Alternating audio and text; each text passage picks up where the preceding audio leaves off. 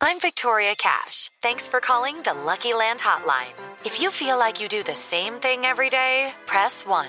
If you're ready to have some serious fun for the chance to redeem some serious prizes, press 2. We heard you loud and clear. So go to LuckyLandSlots.com right now and play over 100 social casino-style games for free. Get lucky today at LuckyLandSlots.com. Available to players in the U.S., excluding Washington and Michigan. No purchase necessary. VGW Group. Void where prohibited by law. 18 plus. Terms and conditions apply. Siete en punto. Panorama informativo 88.9. Información que sirve. Yo soy Alejandro Villalbazo en el Twitter. Arroba Villalbazo13. Es viernes 22 de enero. Adelante, Iñaki. Muchas gracias, Alex Villalbazo. En el panorama COVID, la cifra de muertes a nivel mundial ya suma 2.092.500 personas.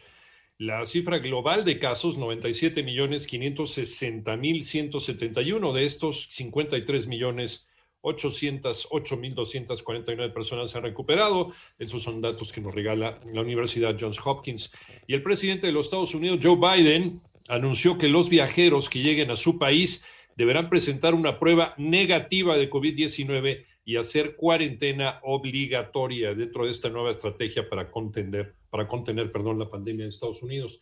Siete con dos, con un nuevo día de marcas infames y esta es la pandemia en México, Moni Barrera. La Secretaría de Salud informó que ya se registraron 1.711.283 casos de COVID en el país y 146.174 defunciones, lo que representa 1.803 decesos más en un día y 22.339 casos en las últimas 24 horas. Respecto a que las entidades federativas no podrán adquirir vacunas por su cuenta, además de la escasez mundial. Cada quien empieza a velar por sí mismo. Entonces tendríamos alguna entidad federativa que quisiera vacunar a jóvenes y otra quisiera vacunar a adultos mayores y una quisiera vacunar en zonas rurales y otra quisiera vacunar a trabajadores de cierto sector. El impacto positivo, el efecto positivo de una estrategia nacional se diluye porque cada quien hace un modelo de operación diferente y se aleja de objetivos científicos, posiblemente para converger en otro tipo de objetivos, no digo que ilegítimos, sencillamente cada quien el suyo. Así lo dijo Hugo López Gatel, subsecretario de Prevención y Promoción de la Salud. En 889 Noticias, Mónica Barrera.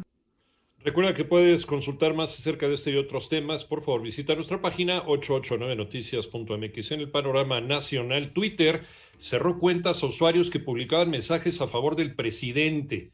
De acuerdo con la red social, las cuentas han sido suspendidas por violar las reglas de spam y manipulación de la plataforma. En tanto, Luisa María Alcalde, secretaria del Trabajo, enfatizó que el reparto de utilidades es un derecho de los trabajadores que no está a debate luego que empresarios y la Asociación de Bancos propusieron al gobierno cancelar este beneficio. Y el diputado Gerardo Fernández Noroña recibió eh, anoche la notificación de la sentencia del Tribunal Electoral del Poder Judicial de la Federación que le obliga a ofrecer una disculpa pública a la legisladora panista Adriana Dávila, pero él ignoró la resolución.